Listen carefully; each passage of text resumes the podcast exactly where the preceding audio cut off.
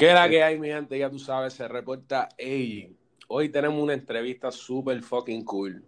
A mi primo, una persona súper trabajadora, voleibolista a nivel profesional en todo Puerto Rico. Tenemos aquí a Anthony Negrón. Dímelo, dímelo, dímelo, Corillo. ¿Qué está pasando, Eric? ¿Qué, papi?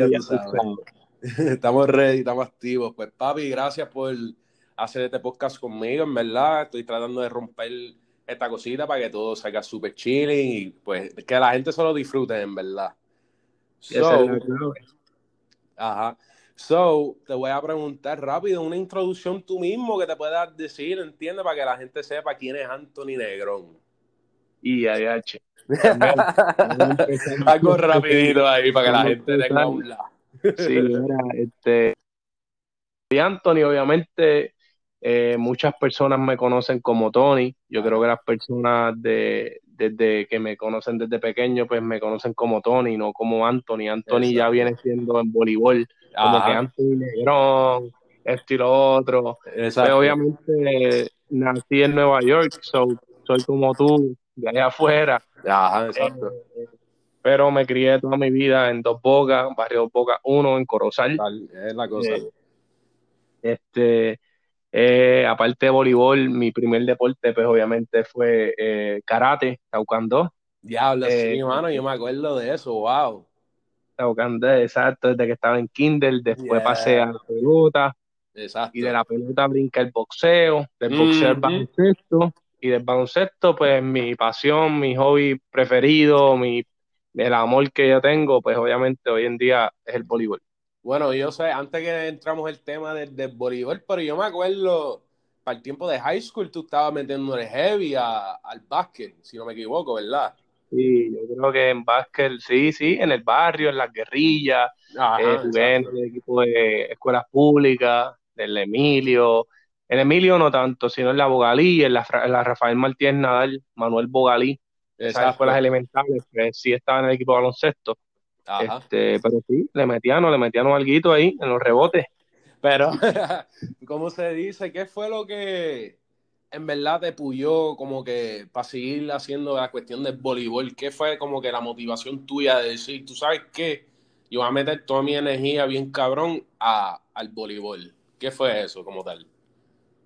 Pues mira, Eri, este, yo, pues obviamente yo desde pequeño mi casa al lado de la cancha, obviamente me crié en la cancha, como dicen por ahí, para arriba, para abajo, corriendo bicicleta, era bien atlético, Exacto. era mucho bien atlético y me acuerdo que Javier, que es primo mío por parte de mi papá, fue la primera persona que se me acercó y me dijo, eh, mira, vamos a jugar voleibol y mi comentario fue, hecho ser de pato, chicos, eso de pantalones cortos, de patito. Sí, exacto. Ah, yo, yo siempre he sido bien sincero. Yo soy una persona que digo las cosas como son y ya, el que no le guste, pues que pues, no le gusta. Y yo le dije, mano, eso es de pato. Y él me dijo, tú eres loco.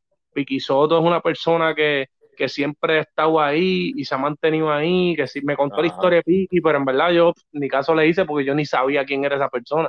Exacto, Y de ahí para allá, pues él me puyó, jugué un torneo con él, eh, oh, ahí seguí, quedamos campeón en torneos de barrio, y de ahí, ah. obviamente, pues seguí, jugué las escuelas, pero no era mi pasión todavía, porque ya tú sabes, me pasaba con los malandros de la escuela, me becaron en esa Familia, duré una semana, me fui del colegio porque no me gustaba, regresé a la high, Tuve coaches buenos que me apoyaron todo el tiempo y me ayudaban, pero no tenía esa iniciativa ni tampoco sabía hasta dónde yo iba a llegar en el voleibol. Pero todo el mundo que me tuvo como Grego, este Gregorio, que fue un coach mío que es de los duros, duros, duros, que me inspiró y me dijo, mira, tú puedes llegar, tú puedes llegar a superior. Y yo ni caso la hacía. Porque estaba con las manas, para arriba, para abajo. Sí, en la jodera, como era uno cuando era chamaquito, ignorante, ¿entiendes? Como que estaba maduro de la mente, como que decir, mira, tú sabes qué diablo, los coaches, mi familia, amistades me están diciendo que yo no me meto, pero ah, como tú dijiste, como que ah, eso no es como que de verdad importante, ah, whatever, ¿entiendes? Y, y durante todo ese revolú que estaba pasando en mí, eh, obviamente, pues yo no me decidía tampoco quería estudiar, que quería estudiar. Muchas veces le, decía a mi mamá que yo no quería estudiar, que yo quería trabajar. Jamás pensé llegar donde iba a estar, a, quizás a representar a Puerto Rico, como lo hice en el 2013. Quizás estar en una beca universitaria, que me pagaran una maestría, todo, me pagaron todo, yo no pagué nada.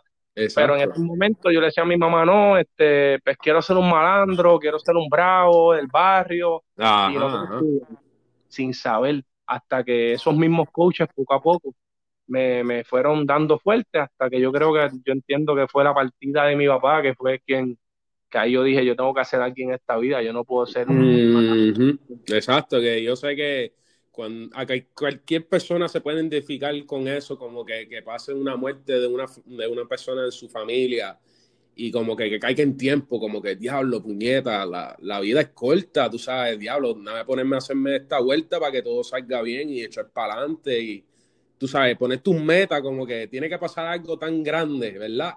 Para que tú no caiga en tiempo y dice, acho, fuck it, vamos a hacerlo, ¿entiendes? Sí, sí, sí. Este, yo creo que eso fue algo bien fuerte para mí. Fue mi primera universidad. Eh, mi papá, el que, el que me conoce desde pequeño, el que me conoce desde que me decían Tony, mi papá iba para el pueblo, para el pueblo yo estaba con mi papá. Si mi papá iba para el negocio, para el negocio yo iba con mi papá. Eh, mi papá, para que sepan, mi papá ni nadie en mi familia ah, es voleibolista. yo soy ninguno. O sea, hay muchos artistas que sus papás tocaban guitarra y ellos son artistas de reggaetón.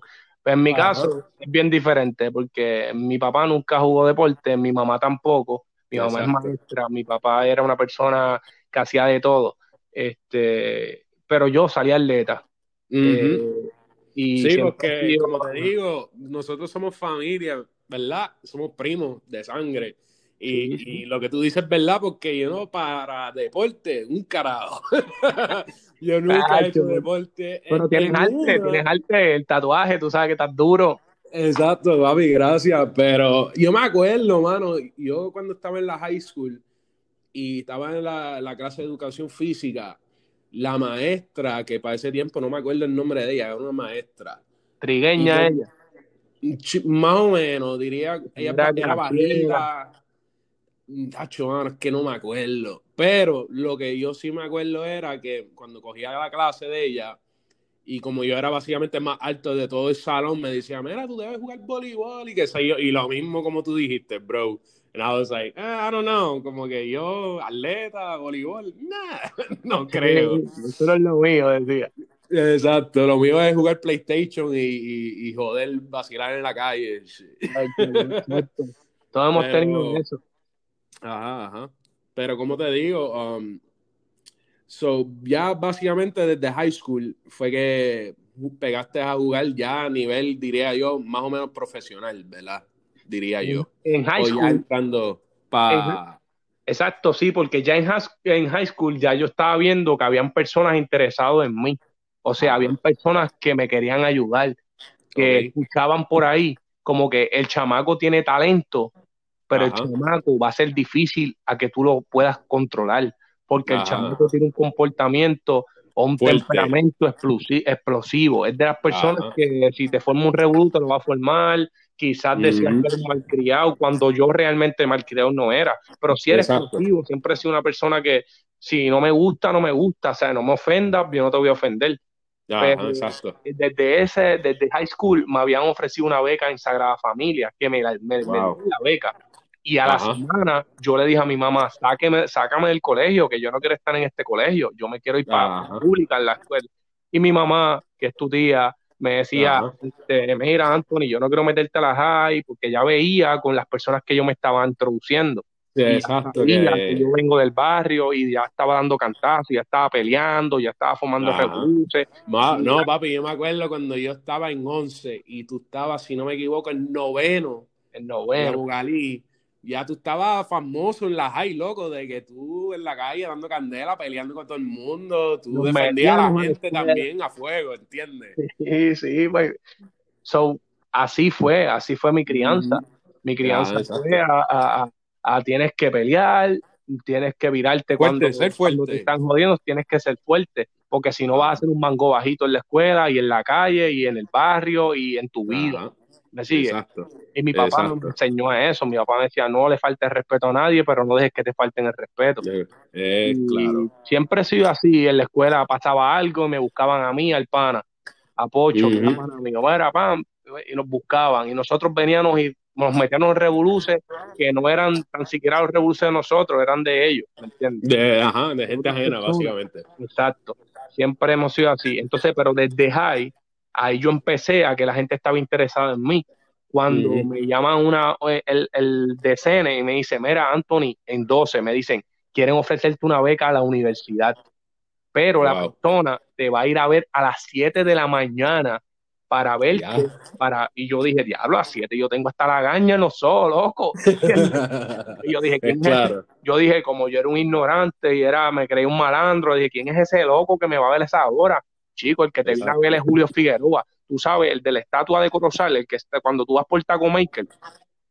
Ah, diablo, sí, mano. Una leyenda del voleibol en Corozal y en Puerto Rico. es uno de los mentores del voleibol duro. Julio, un aprecio, lo quiero un montón. Ese es como si fuera mi papá también. Y, y ese hombre me, me, me becaron, este, me becaron por la Universidad del Este, me ofrecieron todo. Y yo pues, contento porque todos los panas de la escuela y los malandros que estaban conmigo me decían, mira, este Tony está becado, qué bueno, pum, pam, pam. Pero todavía yo no miraba lo que iba a pasar en todos esos años. Exacto. Ni tampoco pensé en que mi papá iba a caer enfermo de cáncer nivel 4 del pulmón. Ajá. Cuando pasa todo eso de cantazo, yo digo, wow, ¿qué pasó aquí? ¿Me entiendes? Sí, porque fue de un momento a otro. Sí, yo sé, como que, y ahí yo le dije a mi mamá, mira, yo me voy a salir de universidad, no, tú no puedes perderle esa beca, y yo, a mí no me importa la beca, yo quiero estar con ustedes, quiero estar con mi papá, yo quiero, o sea, yo no sabía lo que era un cáncer, era mi primera experiencia, era todo, era un nene, tenía 19 años, 18 años. Exacto, exacto. verlo enfermo, verlo recaer cada semana, yo dije, no puedo, ¿me entiendes? Hasta él se paró conmigo de frente y me dijo estas palabras que nunca se me van a olvidar yo creo que fueron las palabras clave las cuales yo siempre voy a tener conmigo. Y fueron, no importa donde yo esté, no importa donde yo esté, yo voy a estar contigo y yo voy a estar bien. Esas fueron. Y de ahí para allá, yo seguí para adelante, él falleció, yo, yo cambié un montón, pero a la misma vez, como cualquier joven, no tenía una guía, no tenía no tenía alguien al cual yo preguntarle, mira, pa, necesito esto, mira, pa.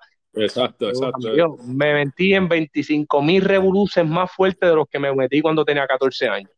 Exacto, eso es lo que te iba a decir. Yo me acuerdo cuando, cuando falleció tu papá y tú ibas para casa abuela y hablabas con abuela y cosas así. Y yo me acuerdo que, que, que abuela te preguntó específicamente, mira, ¿qué está pasando con el voleibol? Yo me acuerdo, ¿te acuerdas que abuela se sentaba frente al televisor todos los días y tú llegabas?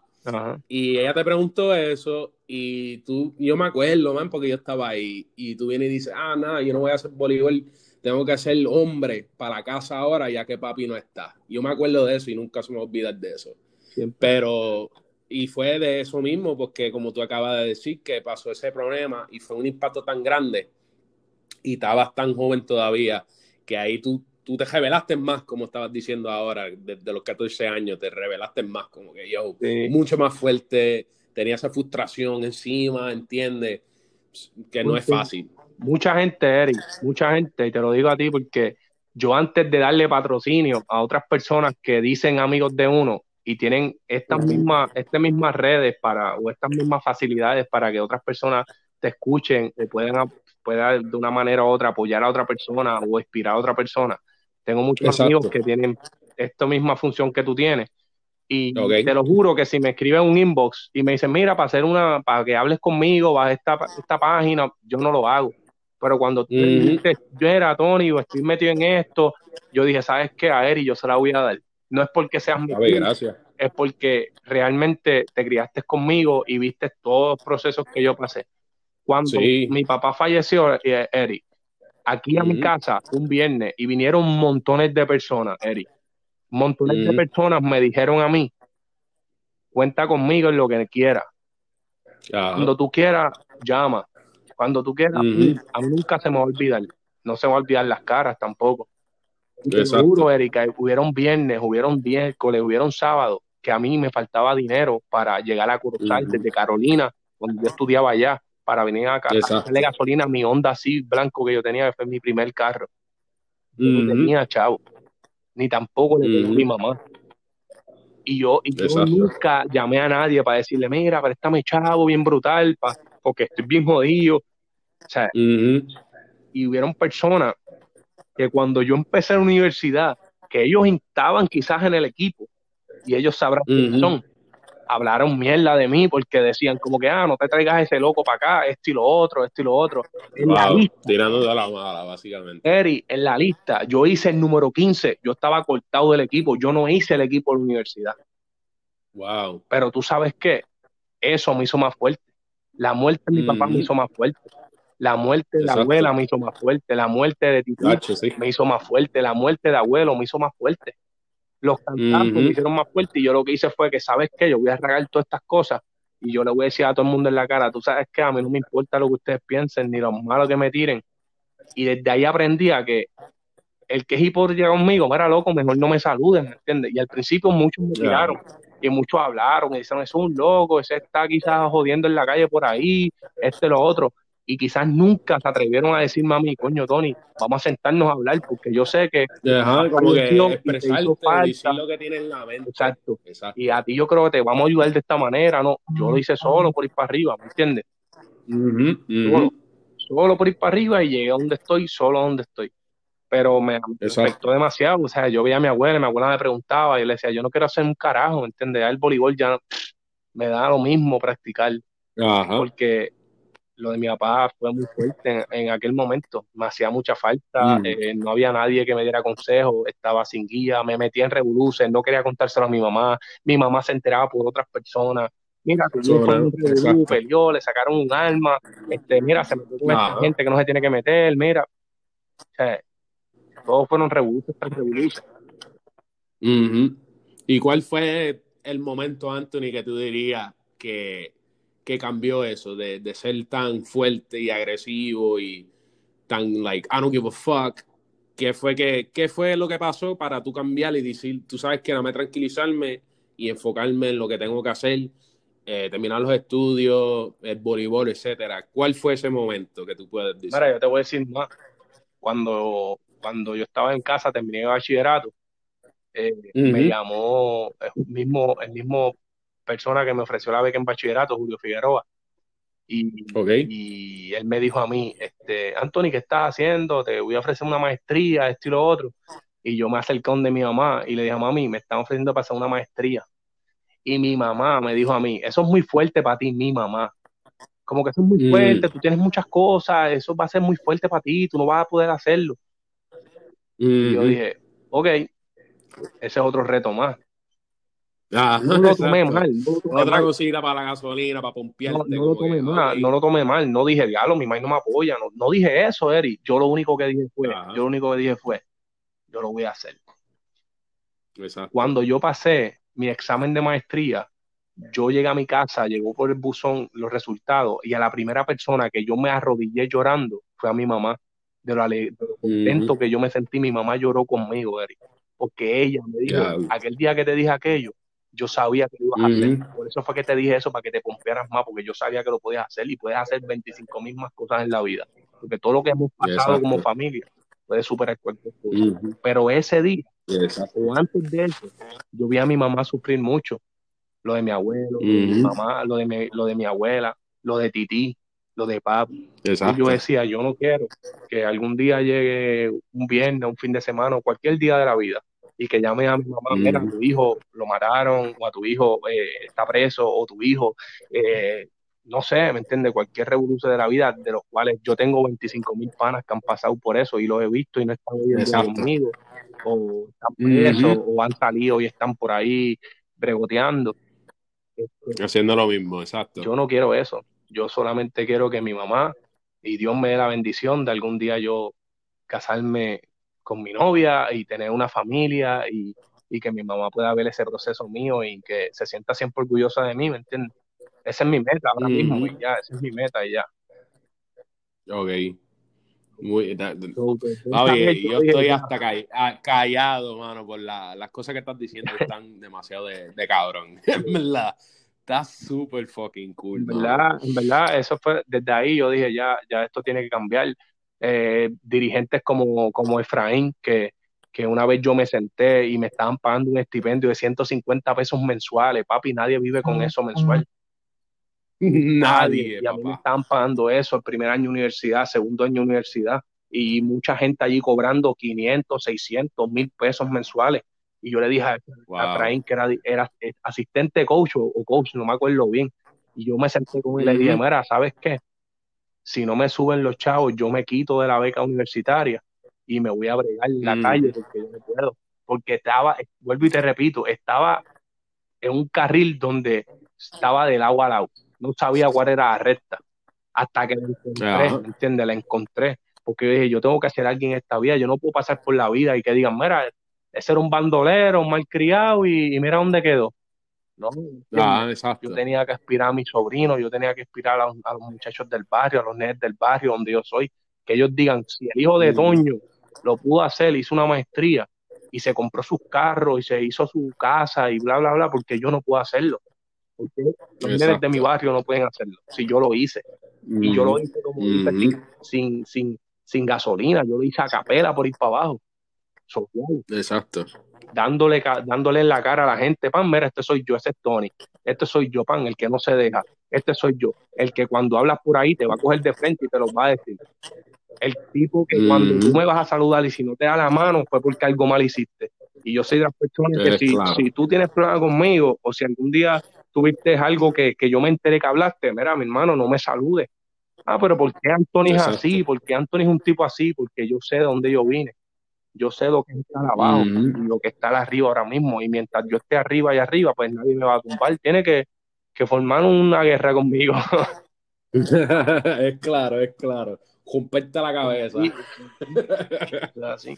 Yeah, bro. No, no, te digo, nosotros, eh, nosotros dos, básicamente, tú y yo, pues tenemos esa química bien cabrón, además de ser primos de sangre, pero nosotros tenemos nuestra propia forma de las cosas que nosotros pasamos en la vida, ¿entiendes? Aunque no fue en el caso tuyo como que de, de, tu, de tu papá, ejemplo, que falleció, que paz descanse, ¿verdad, Toño?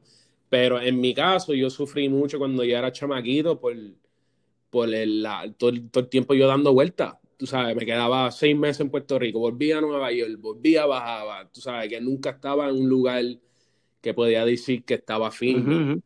¿Entiendes? Hasta que pasó que yo me quedé mucho tiempo con abuela viviendo en su casa y yo hablaba con abuela y siempre me decía lo mismo, como que mira, no dejes que toda esta mierda te afecte tú haz lo que tienes que hacer, tú sabes. Y, te digo, abuela me quiso ayudar en un montón de cosas, pero la vida era como que brinca para Nueva York, después bajaste, vuelve para allá, tú sabes, tú, tú sabes muy bien de eso, ¿entiendes? Y, y, uno tiene que encontrárselo en uno mismo, como que esa motivación de decir, you know what, like, yo he pasado un montón de cosas y, y yo creo en esto y yo lo voy a hacer, no me importa. Ya yo sufrí tanto, yo sufrí por esto, sufrí por la muerte de mi abuela, abuelo, de toda esta gente. Uso esa motivación y echar para adelante. That's fucking it. You know, no hay excusa. You know what I mean? Y eso mismo lo que me motiva a mí. De vez en cuando pienso en abuela y las cosas que ella me decía y como que, ¡pum! De nuevo, caigo en tiempo.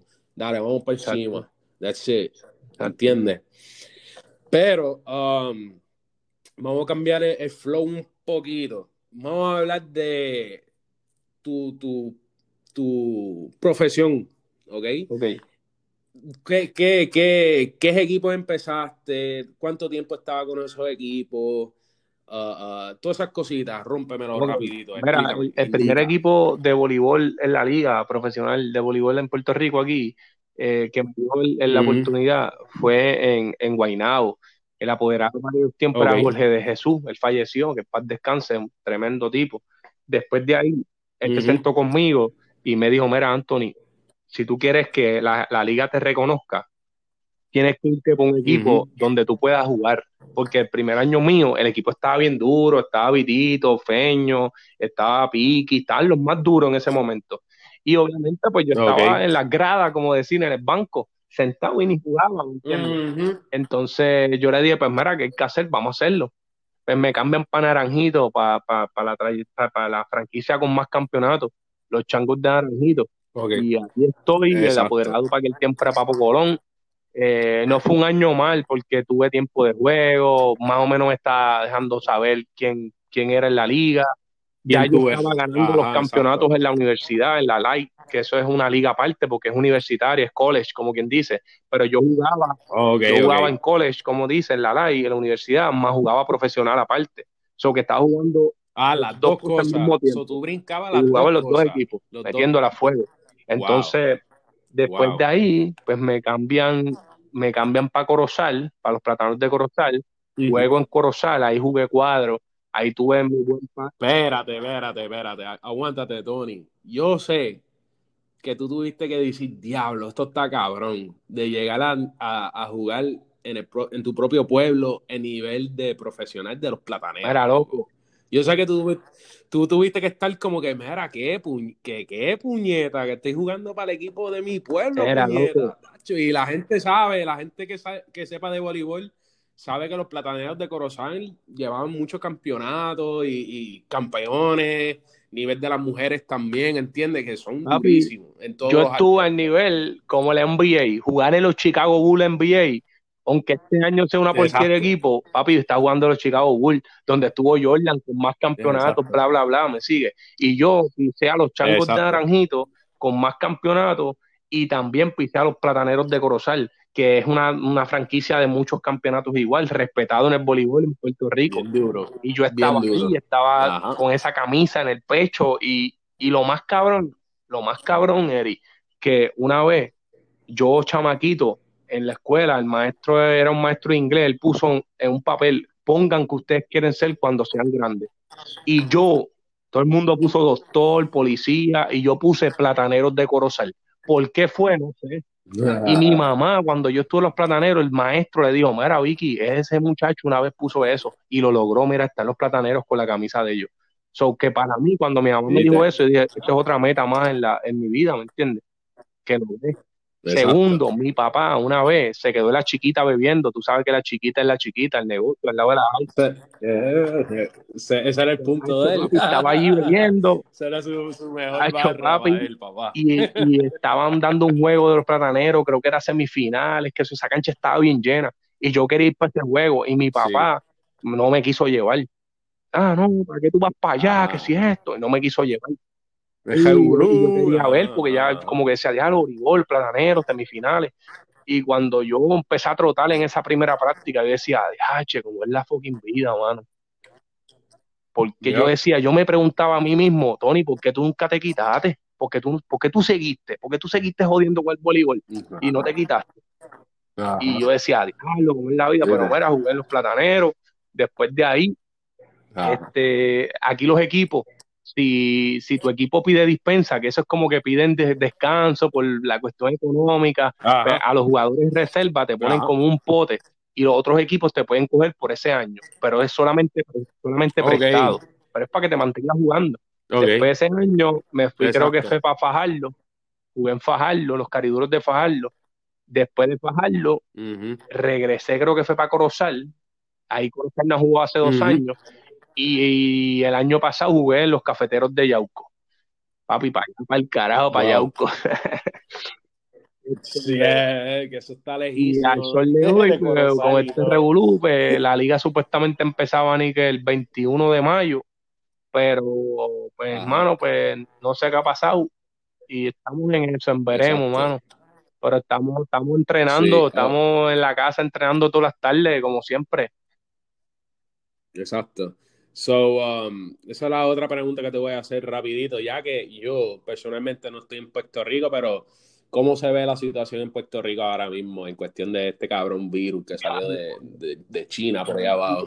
Puedo decir que la gente, la gente, muchos hacen caso, pero la, gran mayoría no, no hace caso, mano. La gobernadora habló el domingo y yo soy vendedor de frito yo estoy en la calle trabajando desde el día cero. Yo trabajo los huracanes, los temblores, eh, en el coronavirus, en todo, papi. Yo estoy en la calle como los, como los doctores como los enfermeros y los policías. Esencial, esencial, esencial. Estoy poniendo papa y vendiendo y yo veo cómo es la calle y la calle, papi, está sin cuidarse, los supermercados llenos, la gente en la fila esperando en vez de estar en su casa. O sea, después quejándose, la gente de Puerto Rico es bien quejona a veces. Que, hacho, que, eh, mi hermano. Uf. Pero la, calle. Criticar y dar que. Menos, por lo menos hoy la calle estaba al garete. Ayer estaba al garete. Yo espero que mañana va a estar más al garete también. Wow. yo no quiero nivel de que en Puerto Rico la gente se dura ahí. Jesus Christ.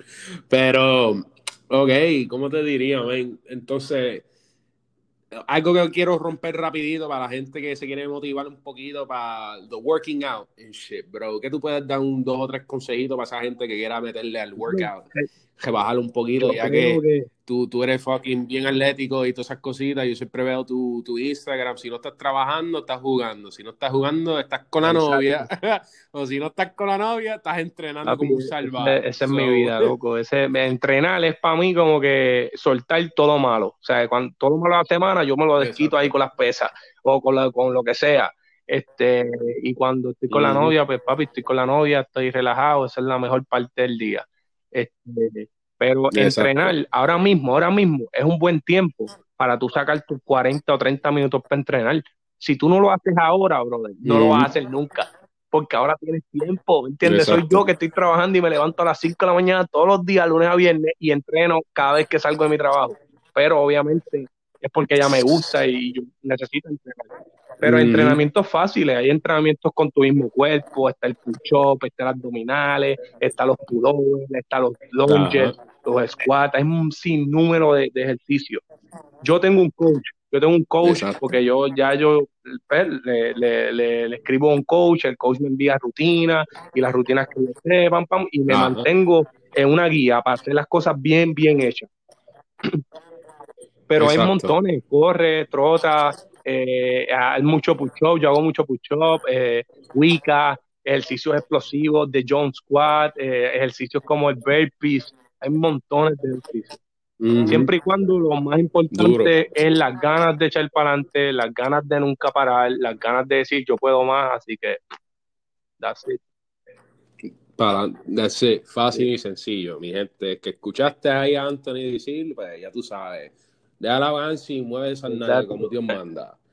Básicamente. Y la última cosita que vamos a tocar, papi, porque ya tenemos 30 minutos aquí de puro vacilón y cosas bien, bien cabrón, bien motivador.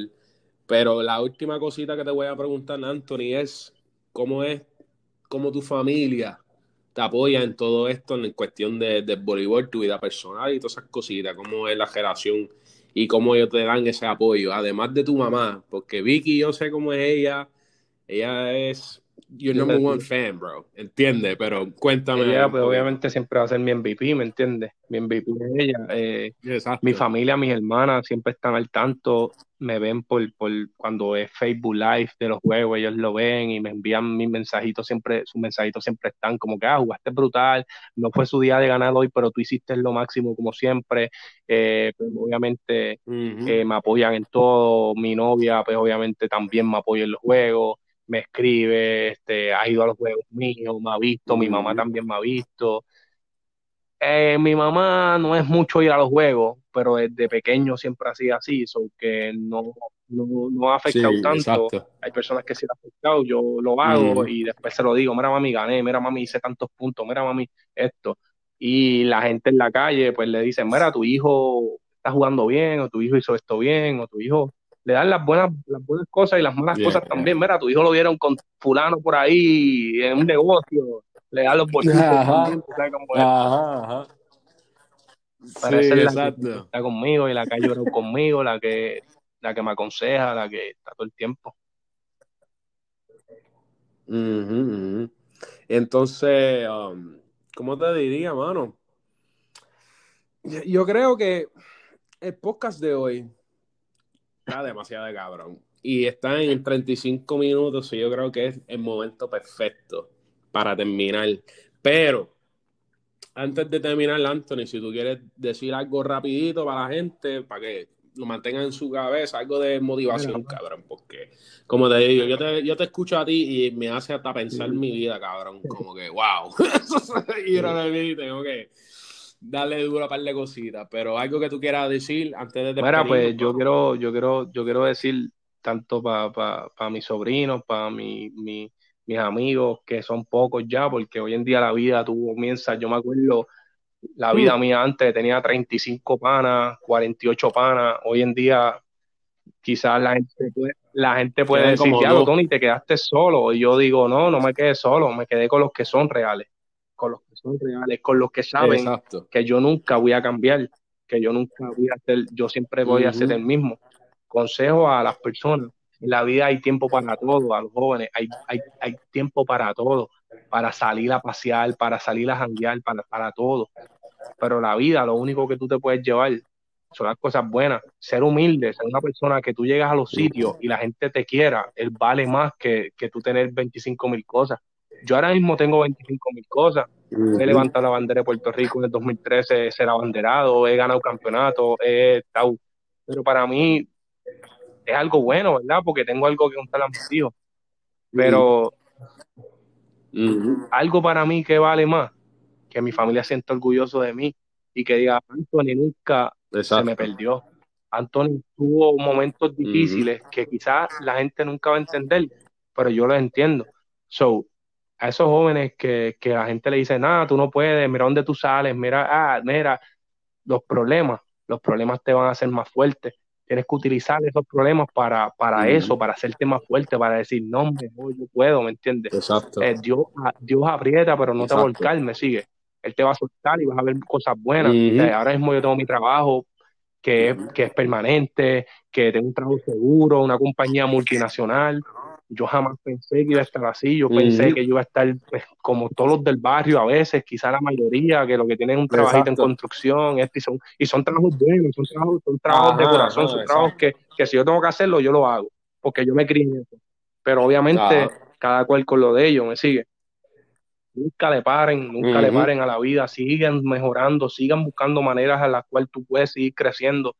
Da lo mejor para tu familia, siempre edúcate, porque la educación nadie te la va a quitar la casa te la quita el banco, el carro te la quita el banco, sigue trabajando fuerte, ama a tu novia, a tu pareja, a tu esposa, a tus hijos, porque hoy en día el coronavirus te, te, como ha puesto a todo el mundo, ¿me entiendes? Ahora mismo yo tengo a mi hermana, a mis hermanas, yo las veo por cámara, yo no las he abrazado, yo no las he besado, a mis sobrinos yo no las he besado, yo los he tenido de afuera porque yo estoy en la calle y el miedo mío es infectarlos a ellos. sí, exacto. Cuando tengas tu familia, quiere la lucha, sé lo mejor que ti. Si Dios te da un talento, úsalo, úsalo, no lo dejes guardado. Si Dios te dio el talento de tatuar, úsalo. Si te dio el recortar, úsalo. Si te dio para hacer estas cosas, úsalo. Porque al final del día, cuando tú estés en una caja, te van a recortar las personas que de verdad te aman. Esos son los que van a estar contigo en el hospital, los que van a estar contigo, los que van a rezar, los que por la noche antes eran los ojos, van a decir, Dios, extraño a esa persona, pero cuídala porque está contigo. Lo digo yo que yo lo he vivido. Exacto. Wow, wow. Papi, te fuiste en overload, cabrón. te quedó de show, mano. Y eso mismo es lo que yo digo, porque tú sabes cuánta, cuánta gente me han dicho en el principio, cuando yo empecé a tatuar, que no saben carajo, que gente que me decía, mira, no, tú no vas a hacer nada con eso, ah, la, la. Mira, ya son casi seis años, ¿sabes? Haciendo, haciendo lo que estoy haciendo y es algo como tú, como tal, que a veces yo miro para atrás y yo digo, wow, ¿qué carajo fue que yo dije, nada me empezó a tatuar? Tú sabes, ¿qué es lo que era más cabrón?